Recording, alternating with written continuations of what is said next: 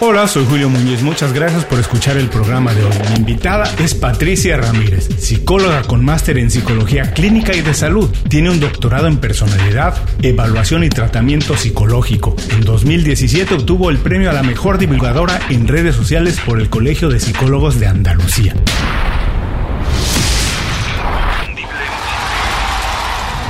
Esto es Inconfundiblemente. Aprende a ser tu mejor versión.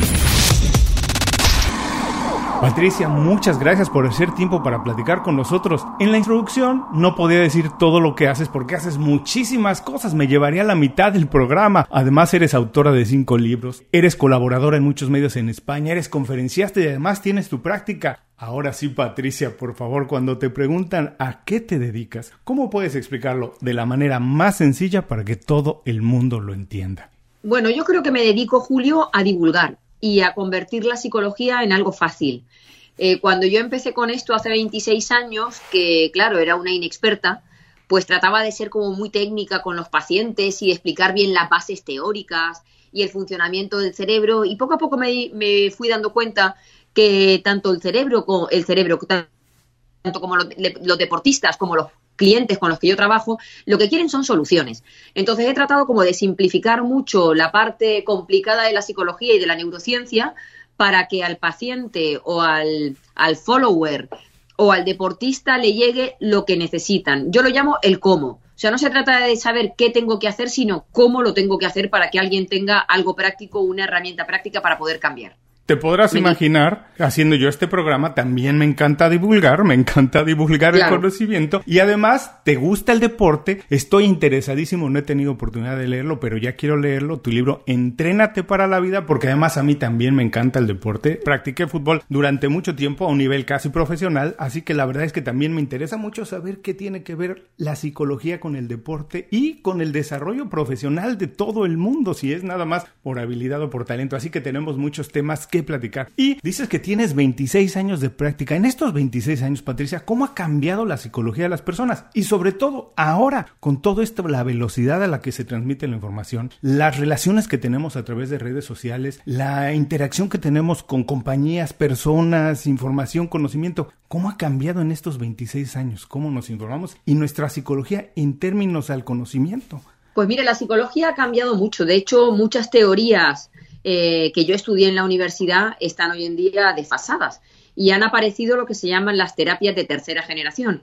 Eh, yo creo que durante mucho tiempo hubo en psicología como esa, ese, ese ímpetu de todo esa actitud, eh, todo lo podemos entrenar y nos olvidamos de la parte compasiva de la vida. Y las terapias de tercera generación de psicología van encaminadas a que aprendamos a vivir un poquito más despacio, a que aprendamos a trabajar nuestra parte más espiritual, que no tiene que ver con lo religioso, que dediquemos diariamente unos minutos a meditar, que aprendamos a relativizar, que aprendamos a tomar distancia con esos pensamientos intrusivos, obsesivos, que no nos dejan vivir y que normalmente rumiamos y razonamos, que aprendamos a bajar nuestro nivel de perfeccionismo y exigencia, que aprendamos a ser más amables y compasivos con nosotros mismos para que al final encontremos la felicidad.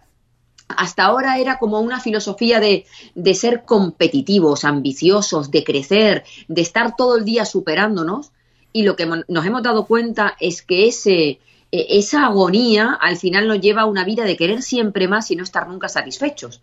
Y hoy en día lo que estamos es aprendiendo a aceptar, a poder trabajar y ser responsables con aquello que depende de nosotros, pero a aceptar gran parte de la vida que no podemos controlar y que cuando aprendemos a aceptar y aprendemos que las cosas tal y como son están bien, pues también aprendemos a ser felices. Me encanta porque efectivamente vivimos una velocidad de locura, pero hay una parte de tu respuesta que me interesa mucho, esto que dices que depende de nosotros. Y mi pregunta es esto, ¿de verdad depende de nosotros bajar un poco el ritmo de vida que tenemos? ¿Bajar la intensidad de búsqueda de autoestima o de aprobación de otros? Porque muchas veces le podemos decir a alguien, mira, Bájale, no tienes que ser productivo todo el tiempo, tómatela con más calma y te dice, Julio, no entiendes, mi jefe me exige, mi jefe me envía WhatsApp a las 11 de la noche, me envía emails a todo tiempo, tengo que estar pendiente.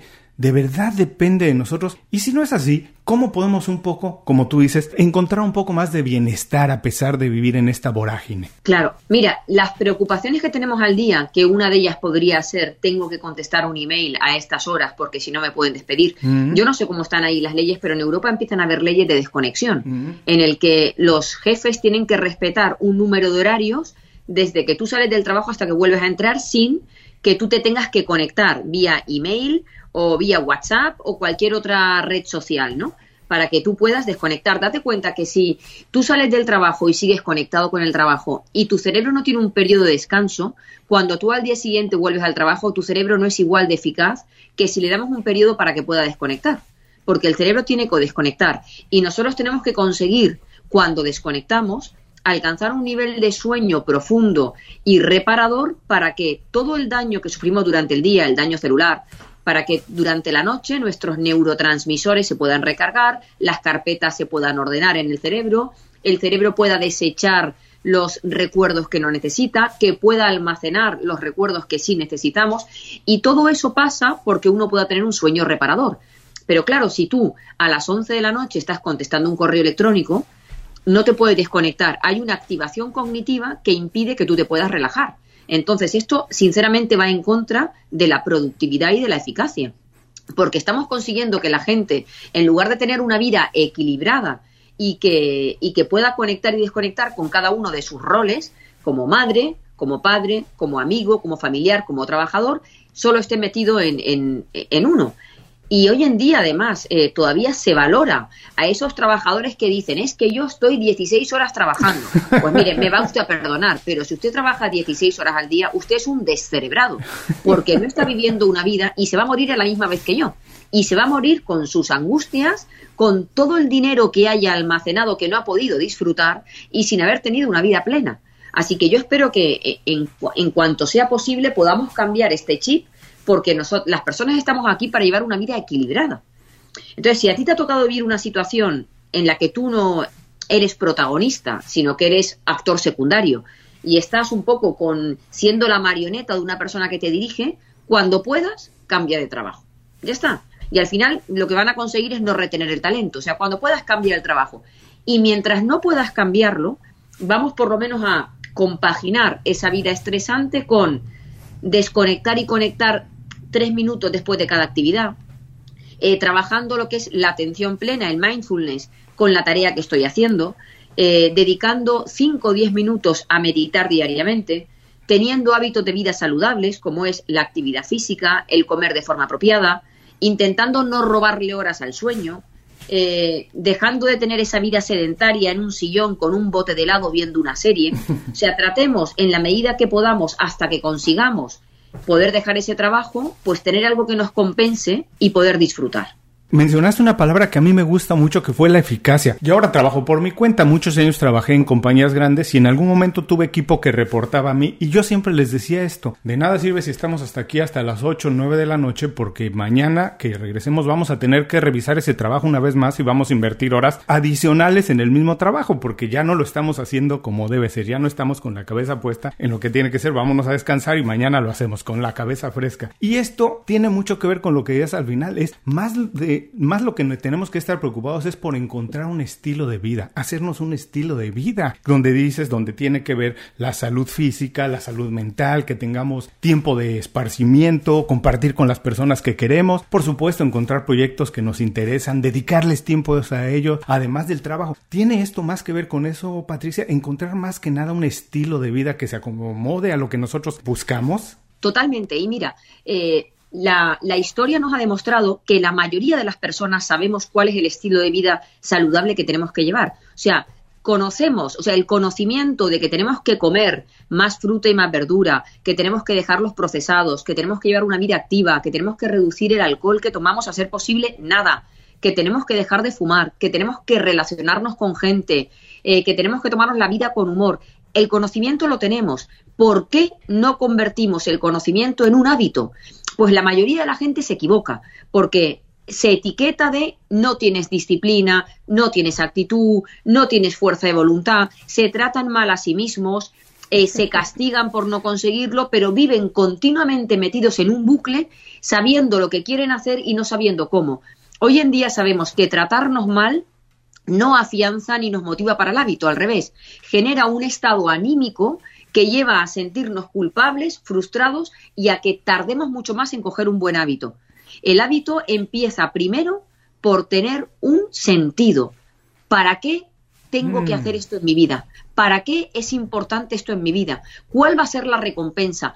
Todos los hábitos empiezan por sentir cuál es la recompensa. Ah, tienes toda la razón, porque de verdad el problema no es el desconocimiento. La gente sabe que fumar no es bueno, que debería dejar de hacerlo. El problema es cambiar ese hábito. Y si no tiene, como tú dices, un sentido para dejar de fumar, entonces nunca va a dejar de fumar. Ahora, a dónde quiero ir, porque tú eres experta en divulgación y en redes sociales. Todas estas cosas que estamos buscando ahora, que pueden ser los sentidos que queremos darle a nuestra vida están siendo un poco deformados porque lo que vemos en redes sociales, y atendemos, por ejemplo, lo que pasa en Instagram, vemos una vida perfecta, Patricia. Y la gente que es famosa en Instagram, los que son influencers enormes, comparten únicamente cosas buenas. Esto trabaja en nuestra mente a nuestro favor o en contra nuestra, porque de repente a lo mejor podemos creer que la vida que nosotros tenemos no es tan divertida, tan interesante como la de las personas que en redes sociales la están rompiendo. Mira, si hay algo que machaca la autoestima de una persona es la comparación. Hmm. Las personas tenemos que entender que somos únicas, porque es que no hay otra persona igual que tú.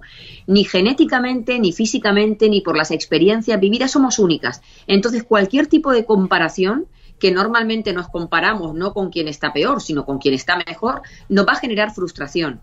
Entonces, ver las redes sociales si en algún momento te sirve para inspirarte, para aprender a, cocer, a, cocinar recetas saludables, eh, para que una frase, una quote de estas me inspire y me haga reflexionar, bien.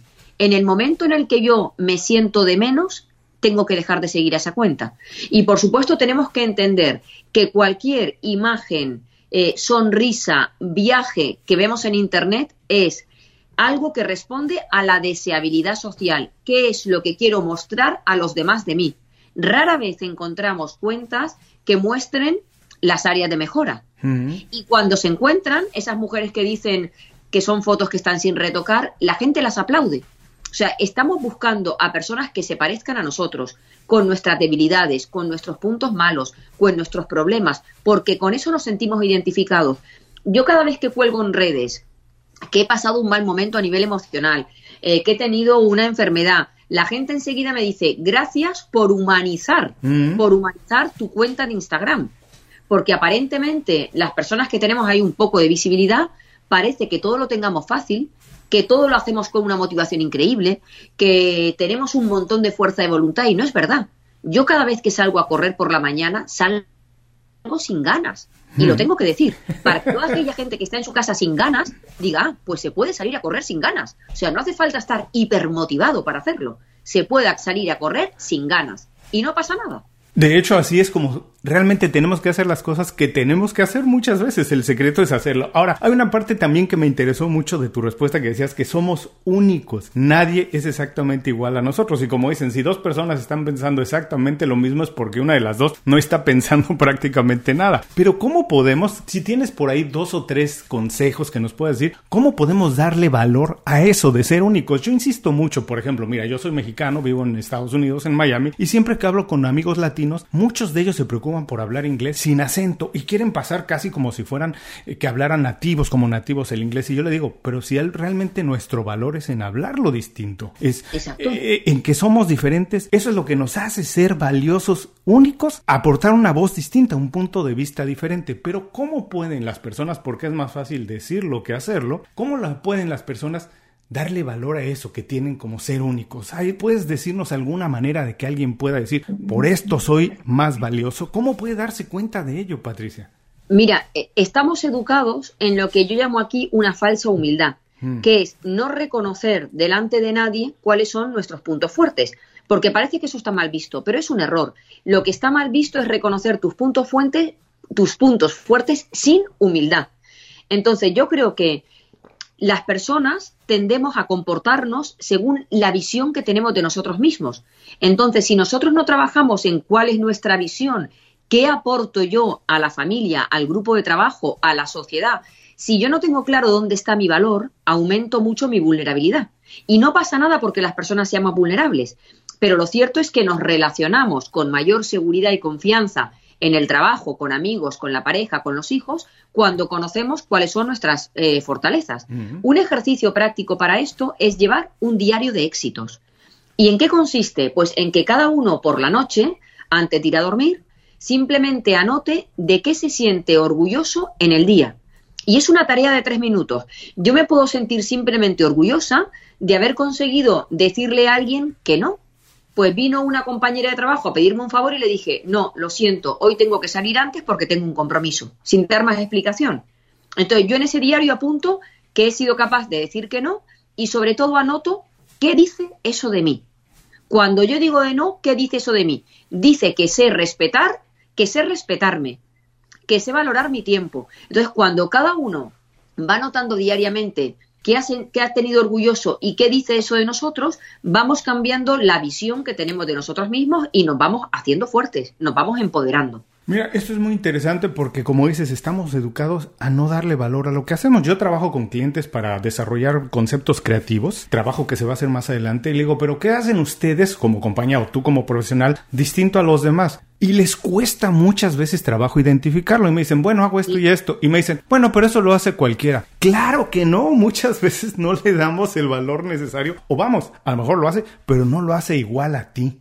Ahí es donde está la diferencia. Claro, si es que igual nunca vamos a hacer las cosas, eh, pero cada uno tiene que dar valor a lo que hace. Y fíjate que cuando nosotros no damos valor a lo que hacemos, eh, la gente que está fuera y te observa sí se lo da. ¿Por qué no solemos dar valor a lo que hacemos? Porque cada uno tenemos talento. Hay gente que tiene talento para el bricolaje, otra gente tiene talento para comunicar, talento para mezclar alimentos y que salga un plato eh, que sea eh, bueno pues que sea gustoso o hay gente que tiene talento para ordenar. Quién le iba a decir a la señora Maricondo que iba a vender millones de libros relacionados con la magia del orden porque mm. sabe ordenar. Y claro cuando tenemos un talento Normalmente los talentos son la capacidad para hacer algo de forma extraordinaria por encima de la media de otra persona, pero eso no sale fácil. Entonces, cuando te sale fácil no le das valor, Solo le damos valor equivocadamente a aquello que nos cuesta esfuerzo, porque nos han educado en esa cultura del esfuerzo. Entonces, cuando tú pintas bien, ordenas bien, cocinas bien, comunicas bien, eh, pues no pasa nada, porque como me sale fácil, no. Te sale fácil, pero tiene un inmenso valor, porque en comparación con otra gente lo haces muy bien. Y eso lo tenemos que reconocer. Y nos cuesta reconocer cuando nos hacen un cumplido, que solemos justificarnos, cuando alguien te dice, oye Julio, pero qué podcast más interesante, qué bien comunicas, o qué invitados, qué preguntas, tú qué dices, bueno, no, es que claro, los invitados me lo ponen fácil, o sea, te excusas. Nos cuesta reconocer los cumplidos cuando nos los dan, pero sobre todo nos cuestan los autocumplidos, o sea, ser capaces de decir, oye, qué bien me ha salido la reunión, qué bien he argumentado esto, qué orgulloso me siento de haber gestionado bien el tiempo. Eso nos lo tenemos que decir porque conocer en qué somos buenos nos da un feedback para poder repetirlo en la siguiente reunión. Uh, me encanta esta plática que estamos teniendo. Vamos a hablar más del talento y el liderazgo que eres experta, pero en este momento, aprovechando esta coyuntura que me hablas del talento y descubrir lo que hacemos distinto, me gustaría preguntarte a ti, a Patricia Ramírez, que además esto lo haces muy bien divulgar y entender el psique del humano. ¿Cómo descubriste que este era tu talento? A muchas personas nos toma dos o tres oportunidades o dos o tres intentos encontrar nuestra vocación. ¿Cómo fue en tu caso? ¿Cómo te diste cuenta que aquí pues aportabas valor de verdad? Pues mira, tuve mucha suerte, porque con 15 años en el colegio yo estaba muy perdida eh, y me tocó una profesora de filosofía que fue maravillosa, fue como mm. una madre para mí y me inspiró tanto que yo pensé, yo quiero ser como tú. Para mí fue un pigmalión. Y a raíz de ahí le dije, tú para ser profesora de filosofía que has estudiado, y me dijo psicología. Y dije, pues yo quiero ser psicóloga. Mm. Y ya ahí me metí en psicología, me apasionó la mente humana, me apasionó la neurociencia, me apasionó conocer cómo pensamos, cómo actuamos, cómo sentimos. Y a partir de ahí, yo mi idea era tener una consulta de psicología clínica y atender casos de depresión, ansiedad, parejas, que con ellos sigo, porque para mí es lo que me da eh, eh, bueno, pues la, el seguir formándome y seguir aprendiendo, porque aprendo mucho de mis pacientes, pero de repente vi que comunicaba fácil y que la mm. gente me decía, qué bien comunica. Yo no lo sabía hasta que no me llegaba el feedback. qué bien comunicas, lo haces fácil, cómo transmites y empecé a dar conferencias. Eh, fui a presentar mi libro en televisión española y ya me quedé trabajando en ese programa mm. y a raíz de ahí pues todo se ha ido, bueno, pues fue televisión, conferencia y ahora hemos terminado al final con una obra de teatro, que es una conferencia teatralizada entre dos psicólogas que se llama 10 maneras de cargarte tu relación de pareja, en la que transmitimos a la gente que viene al teatro, bueno, pues qué hacemos en las parejas y cómo las rompemos y luego le damos recursos para que aprendan a, a llevarse y a quererse bien. Oye, tienes que traerla a Estados Unidos y tienes que llevarla a Latinoamérica. Deseando que nos llamen para ir, o sea, estamos deseando llevarla a Estados Unidos y a LATAM. Estamos deseando. Por favor, vamos a ver si podemos conjugar a favor de eso y ponerte en contacto con algunos amigos que se dedican a hacer espectáculos, que se dedican a hacer obras de teatro. Me gustó esta parte que dices que además aprendes mucho de tus pacientes. Muchas veces las personas creen que alguien muy profesional lo sabe ya todo y que está únicamente para enseñar, máxime cuando es alguien que tiene algún doctorado. Pero tú dices que aprendes de tus pacientes. ¿Y cómo has llegado a esto? Lo hiciste sola, sigues aprendiendo todo el tiempo, tienes algún mentor, sigues trabajando con alguien que te enseña. ¿Cómo lo haces, Patricia? Pues mira, yo cuando acabé la carrera lo, eh, hice un máster de psicología clínica y luego hice el doctorado. Y una vez que empecé ahí, eh, después de toda esa formación, máster, doctorado, la carrera universitaria, pues soy muy autodidacta. Mm. Y la verdad es que me gusta mucho leer a los autores americanos.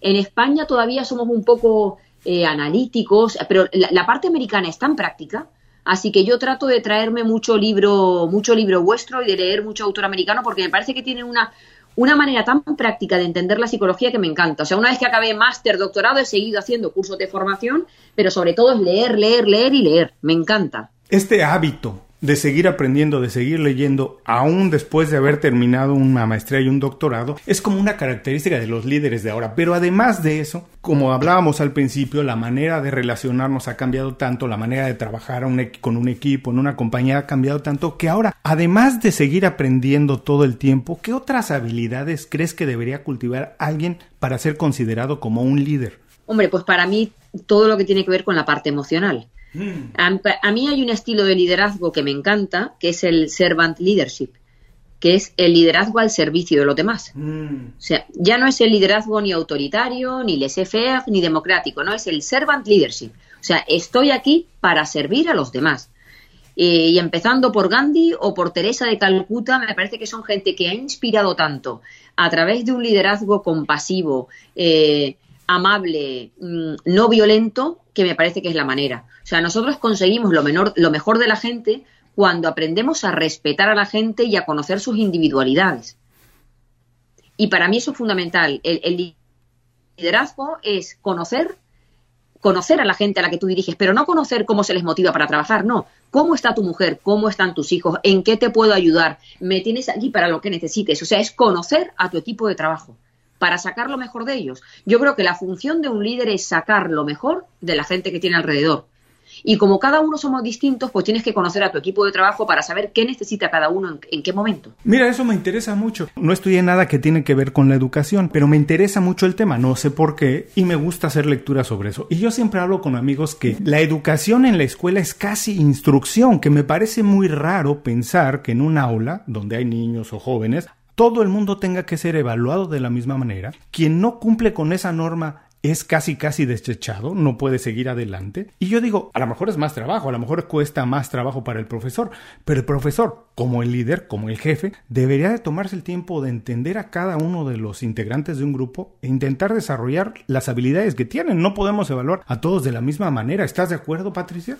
Totalmente, totalmente. O sea, cada niño, ya lo decía Walt Disney, ¿no? Que si entendemos el talento como eh, la capacidad para trepar un árbol, pues mm, eh, eh, un pez nunca tendrá talento. Entonces, cada persona es distinta y a cada niño tenemos que medirle en función de sus capacidades. Y eso es importantísimo. O sea, no, puede haber una regla general porque, claro, aquel niño que le cuesta más la lectoescritura, pero que puede ser un, un artista a la hora de dibujar o con la música, pues se siente en desventaja en un sistema educativo en el que igual se valora mucho más el tema de la lectoescritura. Entonces, para mí es muy importante entender las diferencias y que como maestros que somos, maestros, educadores, pedagogos, eh, busquemos ser un pigmalión de nuestros alumnos. El pigmalión, ¿qué hace? Es buscar aquello en lo que tú destacas y transmitírtelo para que tú te lo creas, tengas confianza y lo reproduzcas. Y tener un pigmalión al lado que saque lo mejor de ti es un regalo de la vida. Es casi como un coach, que además tú eres experta también en esto, en la psicología del deporte, ¿no? Porque efectivamente todos los jugadores de cualquier tipo de deporte, cuando se juega en equipo, todos tienen diferentes habilidades. Messi no es no es lo mismo que puede ser Cristiano o Cristiano no es lo mismo que puede ser Jorge Ramos o cualquiera, ¿cierto? Todos tienen diferentes habilidades. El coach tiene que darse cuenta de lo que son mejores y colocarlos en la posición adecuada. Exactamente, tú tienes que conocer a cada y ya no solamente lo que son mejores a nivel deportivo, sino eh, quién es el que es capaz de motivar al grupo cuando perdemos, quién es el que transmite un mensaje de aliento en un momento difícil, eh, quién es aquel que pues puede contar, hacer una broma en momentos en los que estamos todos más tristes. O sea, además de, de la parte deportiva, eh, la parte de la personalidad es importante también. Porque cuando uno compite, no solamente compite a nivel deportivo, compite con su forma de ser. Y la forma de ser también tenemos que conocerla. Visita inconfundiblemente.com. Descarga nuestras herramientas y aprende a ser tu mejor versión. Gracias por seguir con nosotros. Estoy platicando con Patricia Ramírez. Patricia, estamos entrando a la segunda parte de la entrevista. Ha sido de verdad fascinante platicar contigo. Se nos quedan muchos temas ahí y te buscaré más adelante. Ojalá tengamos oportunidad, pero también vamos a recomendar a las personas que te sigan en redes sociales y que busquen todas las publicaciones que hacen porque hay muchísimo que aprender de, de ello. Ahora, lo que busco en esta segunda parte es un poco descubrir más de ti, cómo has logrado hacer lo que has logrado y despertar en las personas la inquietud de tal vez ellas intentarlo. Para esto me gustaría preguntarte, ¿cómo haces para mantener una buena red de contactos? Patricia, ¿cómo haces tú para tener personas con las cuales trabajar, colaborar, que te busquen, con quién escribir otro libro, con quién promover un libro? ¿Cómo haces para tener una buena red de contactos? Mira, eh, pues lo primero, yo he ido trabajando en mi vida en función de aquello que me hacía sentir bien, hmm. sin buscar la recompensa. Y para mí eso ha sido muy gratificante. O sea, yo no he dicho, voy a abrir unas redes sociales para que me conozca más gente. No, voy a abrir redes sociales para divulgar. O sea, yo nunca he ido buscando cuál va a ser el premio. Y yo creo que eso me ha permitido ser libre con todo aquello que trabajaba y que las cosas fluyeran. Eh, ¿Qué he hecho también? Pues mm, ser una inconsciente y decir a todo que sí. Ser una inconsciente. O sea, a mí la gente me, me decía, ¿quieres participar eh, de colaborar en un programa de televisión? Sí y luego pensaba, Dios mío, en lo que he metido. Y yo digo, ya, digo, mira, ya me las apañaré. Pero en un principio yo decía que sí, cogía el compromiso y luego tenía que ir por detrás arreglándomelas a ver qué hago yo para salir de esta. Pero cuando coges el compromiso de alguna forma te obligas también a esforzarte por eso que has hecho. Y también, pues lo que he hecho es mantener, ser como muy coherente con mi escala de valores. Cuando algo iba en contra de mi escala de valores, he renunciado a ese contacto o a esa red. Luego, a nivel social, pues yo lo que intento es ser como muy profesional. Cuando voy a una conferencia, a un programa de televisión, es ser muy profesional, eh, relacionarme en el plano profesional, no confundir el plano profesional con el colegueo, con el amiguismo. Y, fíjate, ahí me ha servido no buscar. Hmm. No buscar. O sea, yo creo que cuando tú tratas de buscar, de estar detrás de la gente, de forzar, al final eso revienta. Tenemos que dejar, tenemos que tener un poco de paciencia y dejar que las cosas fluyan. Yo estoy recogiendo desde hace ocho años lo que llevo sembrando 26.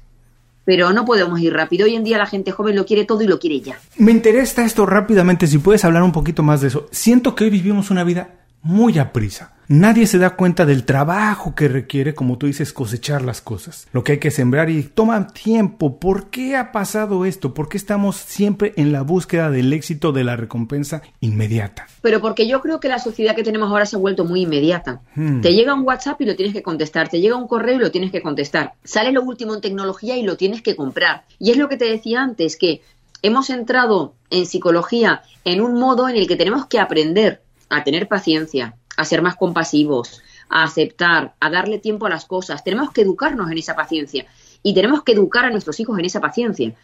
Con ejercicios tan fácil como que si tú estás hablando con una amiga y tu hijo está, mamá, mamá, mamá, no se te ocurra colgar el teléfono y decirle a tu amiga, oye, luego te llamo que está muy pesado. No.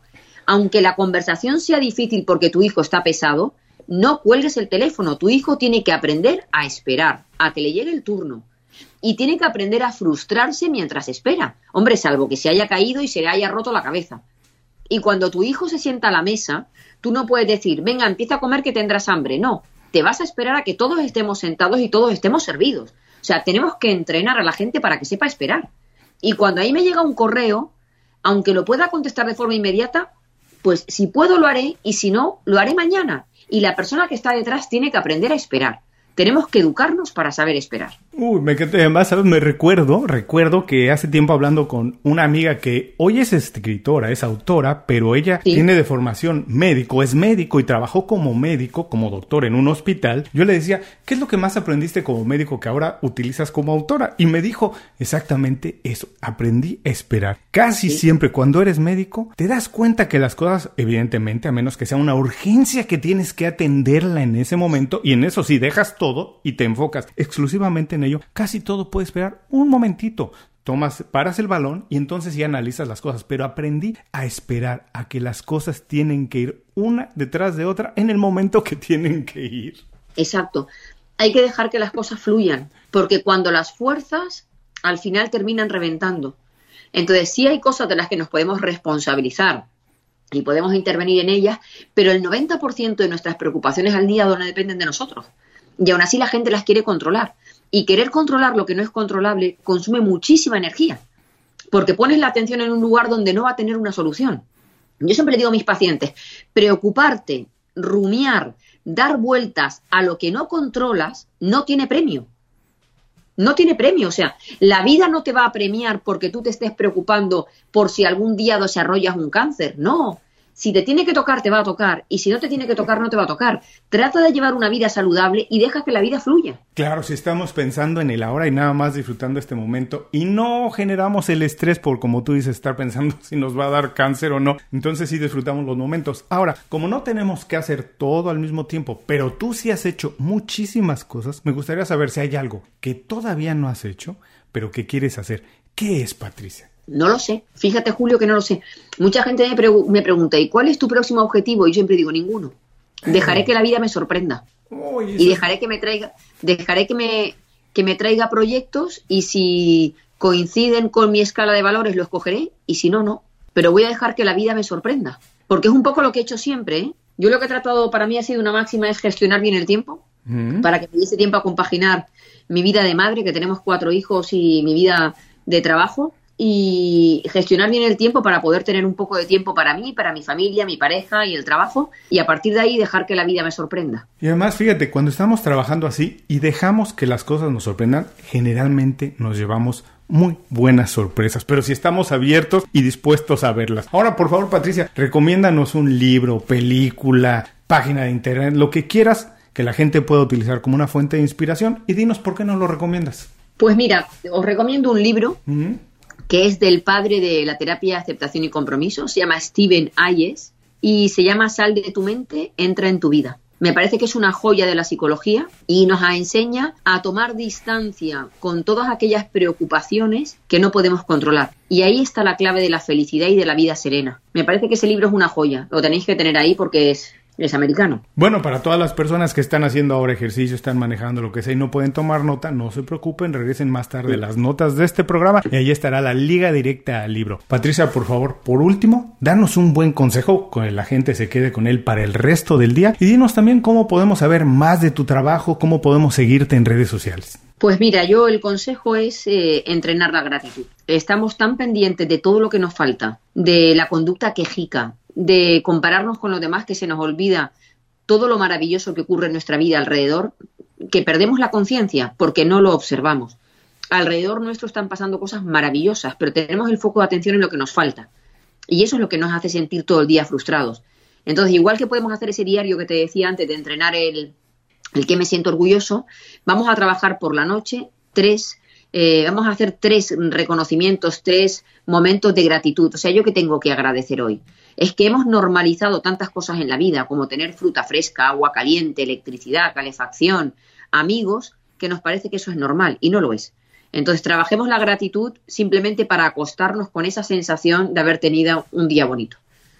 Y la gente puede seguirme en redes, yo estoy sobre todo en Instagram, en Twitter, con patri arroba patri-psicóloga y, y, ahí estoy.